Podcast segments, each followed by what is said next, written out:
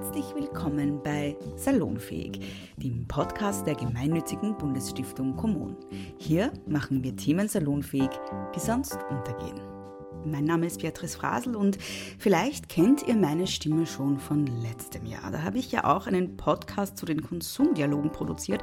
Damals ging es um Nahrungsmittel und Nachhaltigkeit und diesmal geht es um Textilien und Nachhaltigkeit. Und anders als letztes Mal, als der Podcast O-Töne vor Ort eingefangen hat, wollten wir diesmal etwas anders machen und zwar Hintergrundinformationen einholen. Und welche, das werdet ihr in den nächsten vier Folgen hören. Die sind übrigens chronologisch geordnet und wir beginnen in der ersten Folge mit der Geschichte der Textilindustrie in Österreich. In Folge 2 und 3 geht es dann um die Gegenwart und in Folge 4 versuchen wir so einen kleinen Zukunftsausblick zu geben. Auf unserem Weg durch die Geschichte der Textilindustrie von der Vergangenheit in die Zukunft werden uns vier Fasern begleiten, die in Österreich produziert werden und die als Rohstoffe zur Herstellung von Textilien verwendet wurden und immer noch werden. Das sind Wolle, Hanf, Leinen bzw. Flachs und Holz bzw. Zellulose. Am Beispiel dieser vier Rohstoffe werden wir einiges über die Textilindustrie im Allgemeinen und über die Textilindustrie in Österreich im Besonderen erfahren. Und in dieser ersten Folge vor allem über die Geschichte.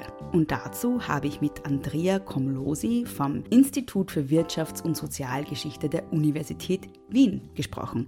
Meine erste Frage an Sie war, Wann hat denn die Textilindustrie in Österreich ihren Anfang genommen? Es kommt ein bisschen darauf an, was Sie unter Industrie verstehen. Äh, wenn wir im Englischen reden würden, in das, dann wäre völlig klar, dass damit gewerbliche Produktion gemeint ist, also die Herstellung von Textilien, nicht unbedingt in Fabriken. Bei uns ist ja Industrie stärker mit dem Industriezeitalter, also mit dem Fabrikzeitalter in Verbindung. Aber ich fasse es eigentlich doch breiter.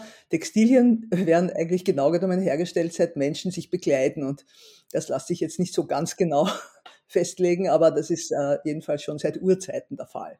Und wann gab es dann die ersten Betriebsstätten in Österreich? Da möchte ich kurz ausholen auf die Zeit, wo es noch keine Fabriken gegeben hat, wo es aber trotzdem Textilproduktion, Textilindustrie gegeben hat. Das war die Zeiten, wo das Handwerk äh, vorherrschend war. Handwerk im Wesentlichen äh, entstanden im Zusammenhang auch mit den Stadtgründungen. Insofern ist es hauptsächlich städtisches Handwerk. Am Land haben die Leute natürlich auch Textilien produziert, aber im Rahmen ihrer häuslichen Selbstversorgungswirtschaft. Und dieses Handwerk, das ist etwas, das bis heute in der Textilindustrie natürlich eine Rolle spielt und insofern sollte man es nicht vergessen.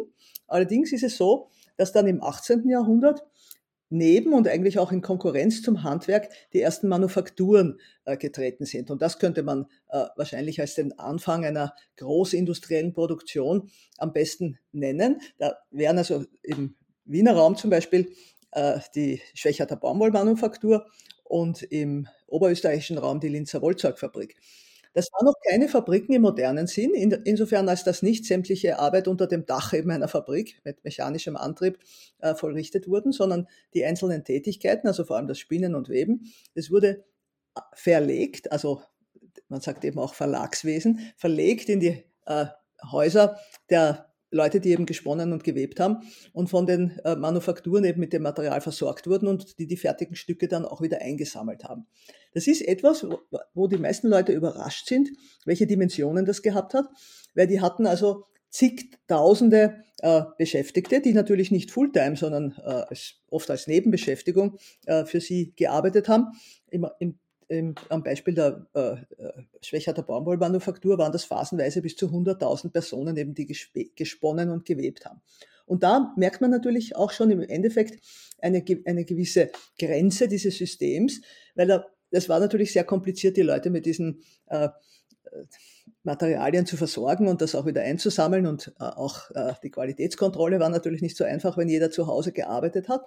Und da hat man, äh, da haben dann im Prinzip die technischen äh, Erfindungen eingesetzt. Man muss sagen, die Erfindungen waren in England immer ein bisschen früher als in der Habsburger Monarchie, aber parallel dazu hat es auch hier äh, Erfindungen im Bereich von Spinnmaschinen und von Webmaschinen gegeben, so dass dann eben um 1800 auch hier Textilfabriken im eigentlichen Sinn des Wortes äh, eben große mehrstöckige Gebäude, die eben zunächst vor allem mit Wasserkraft, später dann auch mit Dampfkraft äh, die Maschinen betrieben haben. Und nun sind die Arbeitskräfte in diese Fabrik ge gegangen, um dort zu arbeiten. Das war am Anfang gar nicht so einfach, die Arbeitskräfte dorthin zu kriegen, weil äh, die äh, äh, recht dezentral in den Dörfern und so weiter gewohnt haben. Also insofern setzt mit den Fabriken dann eben auch ein Migrationsprozess ein. Die Arbeitsbedingungen in der Textilindustrie sind ja heute ein großes Thema. Wie war das denn damals? Wer hat in den Fabriken gearbeitet und zu welchen Bedingungen? Also die erste Phase der Fabriken, also sagen wir so von 1800 ungefähr bis 1850, das ist, das kann man sich eigentlich gar nicht vorstellen, wie, wie desaströs das gewesen ist. Denn man muss sagen, in dem, in dem Handwerk, äh, äh das ja von den Zünften beherrscht waren. Und die Zünfte haben ja auch Qualitätsordnungen, aber auch Arbeitsbedingungen festgelegt und eben auch geschaut, dass die Produkte in Ordnung sind, aber dass eben auch die Lehrlinge und Gesellen da nicht über Gebühr beansprucht werden. Das war in den, sowohl in den Manufakturen, aber vor allem dann in den Fabriken außer Kraft gesetzt und es hat aber keine neue Ordnung noch gegeben. Das heißt, diese frühen Unternehmer, die hatten überhaupt keine Regulatorien, die konnten einfach schalten und walten, wie sie wollten und haben das am Anfang eigentlich auch ziemlich, wenn man so will, unvernünftig getan, als dass sie diese Arbeitskräfte über Gebühr eingesetzt haben, bis zu 16 Stunden am Tag. Wenn das zu lang war, dann halt 14, 12 Stunden. Männer, Frauen, Kinder, äh, die hatten noch keine Behausungen am, am, am Arbeitsort, die wurden in Seelen untergebracht. Also das waren wirklich erbärmliche Bedingungen, äh, die auch äh, zu einem sehr raschen Verschleiß und auch zu einem frühen Tod dieser Arbeitskräfte geführt geführt haben. Wie und wodurch haben sich diese Arbeitsbedingungen denn letztendlich verbessert? Da hat es im Prinzip, kann man sagen, zwei Ansätze gegeben. Der eine Ansatz ist von den Arbeiter, Arbeitern und auch Arbeiterinnen selbst gekommen, in dem Sinn, dass sie eben versucht haben, dann so äh, selbstorganisierte äh, Hilfsvereine äh, zu machen, die sie teilweise auch aus, der, aus den zünftischen äh, Zeiten gekannt haben, um sich eben in, in Zeiten von, von Krankheit oder, oder Unfall oder so äh, gegenseitig auszuhelfen. Ja. Äh, das ist dann weitergeführt worden in dem Maße, wie dann äh, auch von der politischen Seite es möglich war, dass sie Vereine und Parteien und Gewerkschaften gründen und diese Gewerkschaften dann eben äh, sich dafür eingesetzt haben, dass sie, dass da Arbeitsgesetze äh, entstanden sind, die eben gesagt haben, wie viele Stunden am Tag, ab welchen Alter darf man überhaupt arbeiten, welche Sozialleistungen, welche Arbeitsbedingungen muss, müssen eigentlich in so einer Fabrik herrschen, damit das noch sozusagen äh, toler, tolerabel ist. Ja? Äh, teilweise konnte das natürlich nur gegen den Widerstand der Unternehmer durchgesetzt werden, so dass es eben auch zu heftigen Auseinandersetzungen, Streiks gekommen ist, wo die dann äh, die Arbeitskräfte auch ausgesperrt wurden. Man muss bedenken, die haben dann auch äh, oft in Wohnungen gelebt äh, die von der Fabrik zur Verfügung gestellt wurden. Also wenn die von, von Betrieb ausgesperrt wurden, haben die dann auch riskiert, die Wohnung zu verlassen und so. Also auch das war nicht ganz einfach, aber auf diese Art und Weise hat sich dann eigentlich in der zweiten Hälfte des 19. Jahrhunderts, vor allem gegen Ende, sozusagen eine, äh, haben sich humanere Bedingungen für diese, für diese Fabriksarbeit durchgesetzt. Man muss aber auch bedenken, dass die Unternehmer natürlich auch kein Interesse hatten, dass ihnen die Arbeitskräfte äh, sozusagen wegsterben oder auch wenn sie überleben, dass sie da irgendwie matt und krank äh, da herumhängen. Äh, also im Sinne einer steigenden Produktivität waren die auch selbst interessiert, äh, dass da sozusagen gewisse äh, soziale äh, Aspekte eben beachtet wurden. Und ganz am Anfang, bevor das noch staatlich vorgeschrieben wurden, hat es auch immer wieder einzelne Unternehmer gegeben, die haben also zum Beispiel Betriebskrankenkassen und verschiedene Krankenvereine und, und, und Unterstützungskassen und so weiter für diese Arbeitskräfte gemacht, äh, so dass also auch von dieser Seite her Verbesserungen eingeführt worden sind. Welche Materialien wurden denn verarbeitet in den Industriebetrieben in Österreich? Also traditionell, muss man sagen, wurde das verarbeitet, was im Land vorhanden ist. Also das ist Schafwolle und Flachs. Äh, das wurde dann allerdings, äh, man hat natürlich teilweise auch Seide verarbeitet, äh, die man importiert hat, aber das war in kleinerem Maße. Aber das, was eigentlich die, der, die, der wichtigste Rohstoff der Fabriksindustrie dann geworden ist, mit dem man dann überhaupt die Produktion entsprechend äh, steigern konnte, das war die Baumwolle. Und die Baumwolle ist äh, eben im 18. Jahrhundert äh, aus dem Osmanischen Reich äh, importiert worden. In anderen Weltregionen, in England zum Beispiel, ist sie aus Indien oder aus Ägypten gekommen, aber bei uns ist sie sehr stark aus dem Osmanischen Reich gekommen.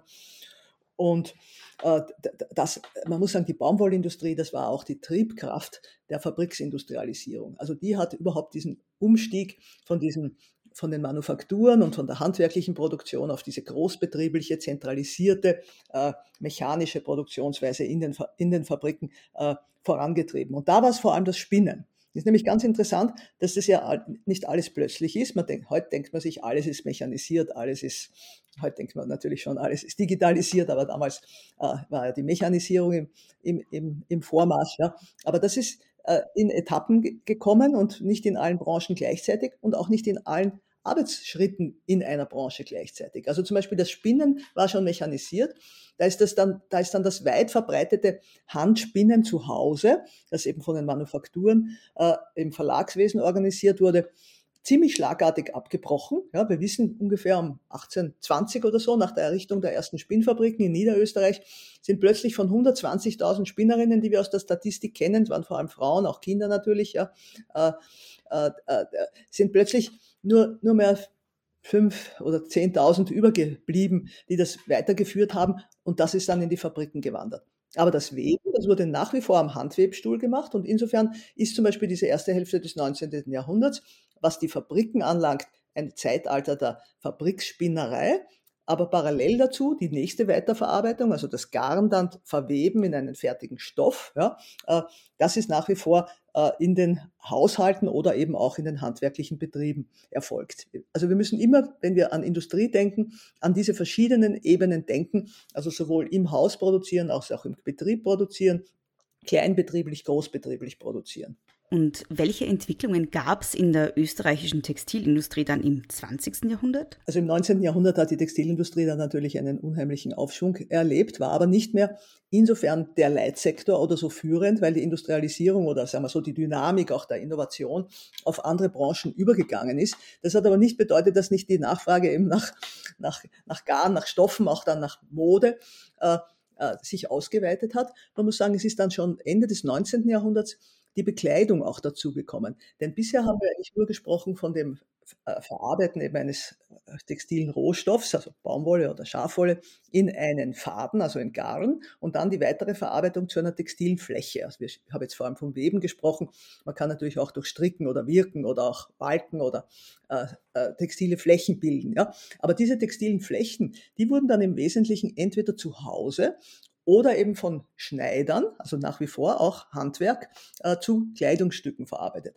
Aber in dem Maße, wie auch die Kleidungsstücke nicht mehr im Haus gefertigt wurden, weil ja auch die Leute äh, dazu dann oft nicht mehr die Räumlichkeiten und auch nicht mehr die Zeit hatten, wenn sie andere außerhäusliche Tätigkeiten vollbracht haben, da wurde dann die Kleidung gekauft und da hat dann eigentlich äh, die, die Konfektionsindustrie begonnen, aber die Konfektionsindustrie, die wir ja heute auch äh, wissen, dass sie in, in großen Fabriken stattfindet, die hat hier genauso wie im 18. Jahrhundert das Spinnen und Weben in den kleinen Werkstätten, in den, am, im ländlichen Raum, eben in den Häusern, aber gerade in der Stadt, auch in den in den Wohnungen einfach stattgefunden, wo die, die Frauen vor allem halt dann einzelne Aufträge angenommen haben von Meistern und Zwischenmeistern, die ihnen eben da die entsprechenden Stücke zur Verarbeitung gegeben haben.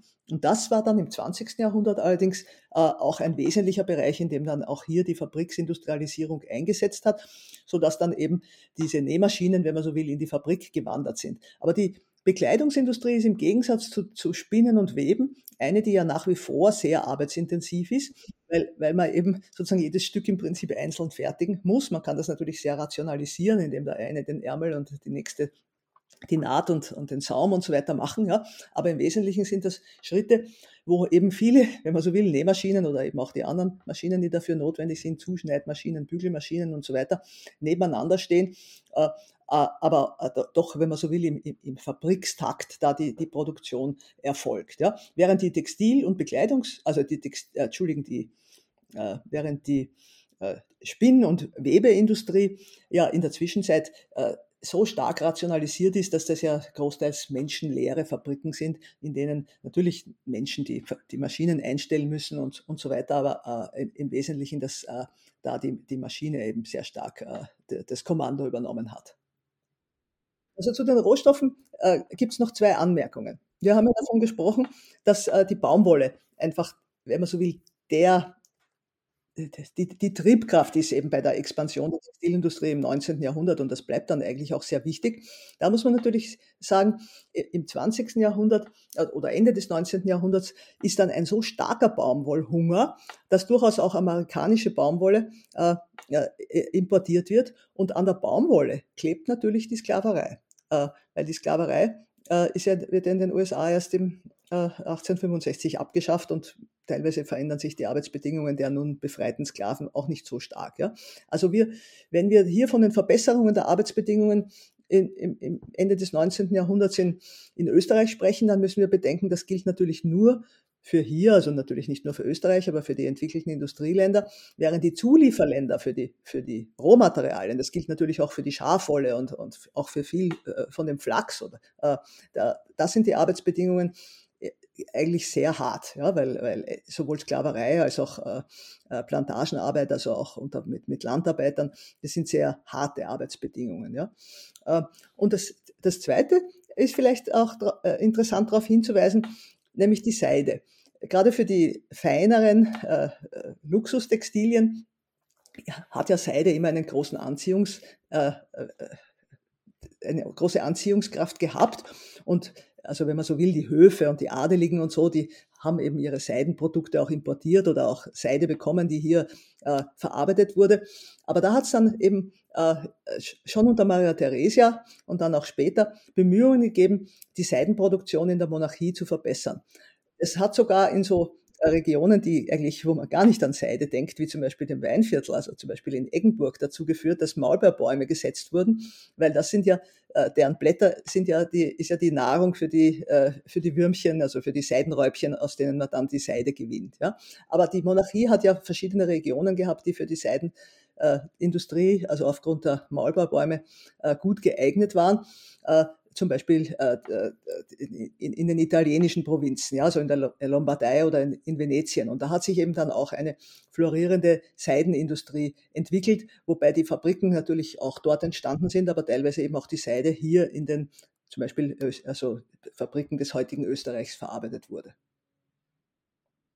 Welche Bedeutung hatten die Weltkriege für die österreichische Textilindustrie? Das ist eine gute Frage. Äh, das ist auch nicht so leicht zu beantworten. Einerseits muss man natürlich bedenken, Soldaten brauchen Uniformen. Die Uniformen waren insgesamt eine sehr starke, eine sehr starke Triebkraft dafür, dass die Produktion aus diesem häuslichen oder auch handwerklichen Rahmen in die großen Fabriken gewandert ist, weil ja zu diesem Zeitpunkt, also so im 18. und dann vor allem im 19. Jahrhundert, die stehenden Heere gekommen sind, die eben mit äh, diesen äh, Uniformen ausgerüstet werden mussten. Ja? Also das heißt, auch im Weltkrieg gibt es natürlich ganz großen Bedarf nach Textilien. Das sind allerdings etwas andere Stoffe. Das sind eben dann nicht mehr die leichten Kleider, mit denen man äh, am Ball geht, sondern das sind eben dann die Uniformen und sind natürlich nicht nur die, die Schafwolljacken, sondern auch alle möglichen Unterkleider und Socken und, und, und Leiberln und so weiter, die da eben erzeugt werden. Ja. Dann gibt es allerdings, und das, an das denkt man sehr oft nicht, ja auch eine Verwendung von Textilien, die nicht im Bereich der Bekleidung liegt. Denken Sie zum Beispiel an Fallschirme oder an Gurte oder an Rucksäcke. Ja, äh, also das heißt, äh, da, da, da gibt es eine ganze äh, Latte von Textilien, die eben dann auch im Krieg oder äh, natürlich auch für andere technische Anwendungen, aber der Krieg war da sozusagen ein großer Nachfragefaktor für diese Art von Textilien. Also insofern ist die Textilindustrie im Krieg nicht stillgestanden. Umgekehrt war aber natürlich die Priorität auf der Rüstungsproduktion und deshalb sind immer wieder einzelne Textilfirmen dann auch stillgelegt worden, vor allem die, die halt, äh, wenn man so will, die leichtere äh, Konfektion hergestellt haben, um dann dort in den Räumlichkeiten eben Rüstungsbetriebe unterzubringen.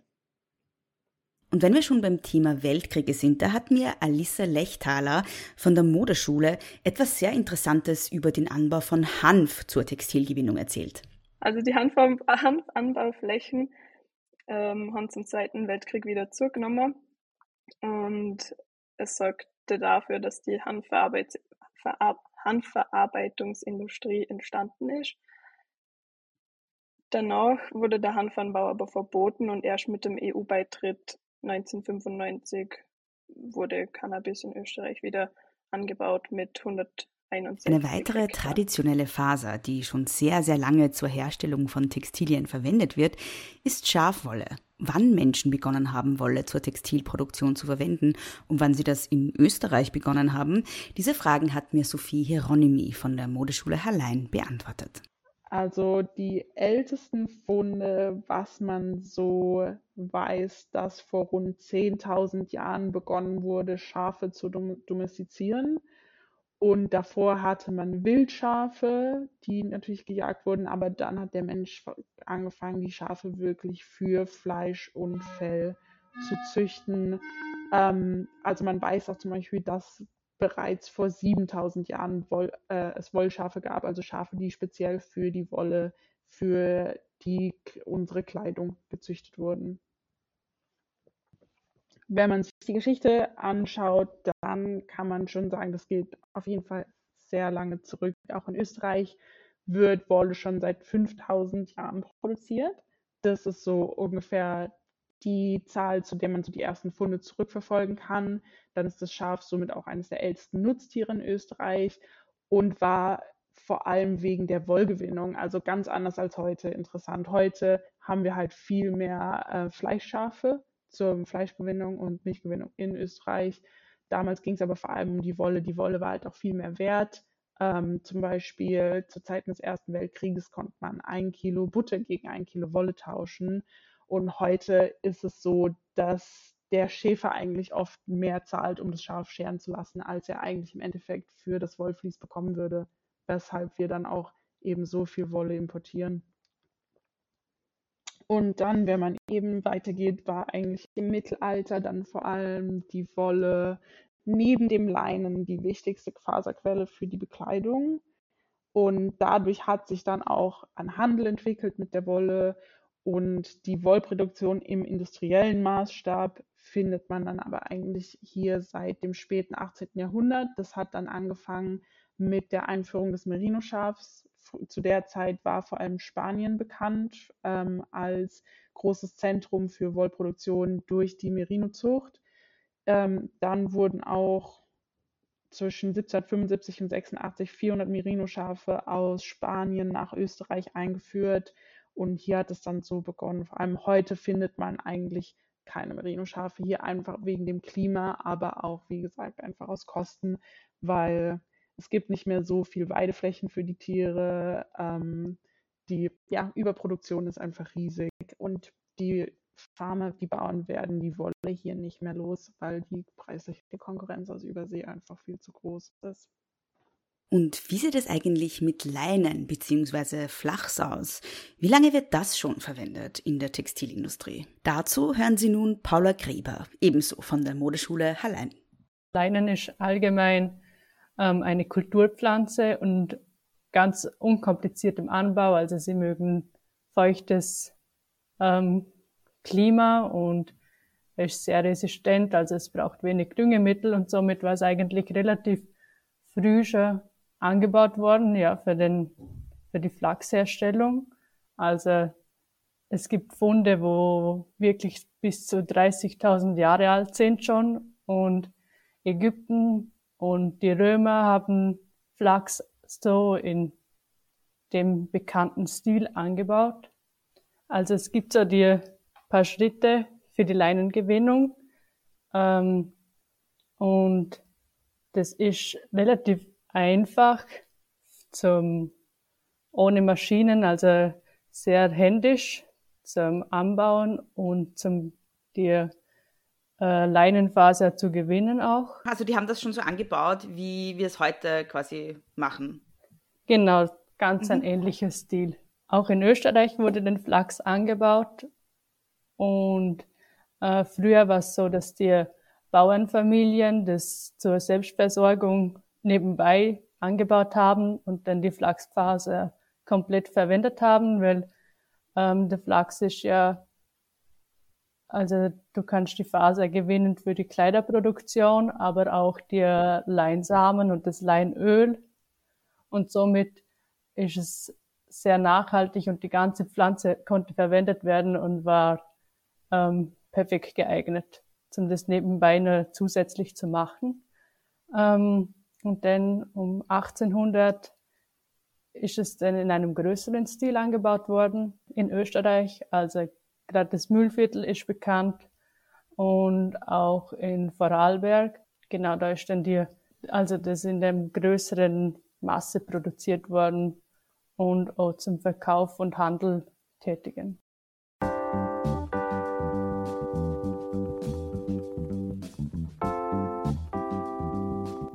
Österreichischen Konsumdialoge werden von der gemeinnützigen Bundesstiftung Kommun regelmäßig organisiert. Und wenn Sie bei einer der kommenden Veranstaltungen dabei sein möchten, schauen Sie am besten auf kommun.at nach. Dort können Sie auch für Kommun spenden, damit noch viele weitere Aktivitäten für einen ökologischen und sozialen Fortschritt organisiert und zahlreiche weitere Menschen unterstützt werden können.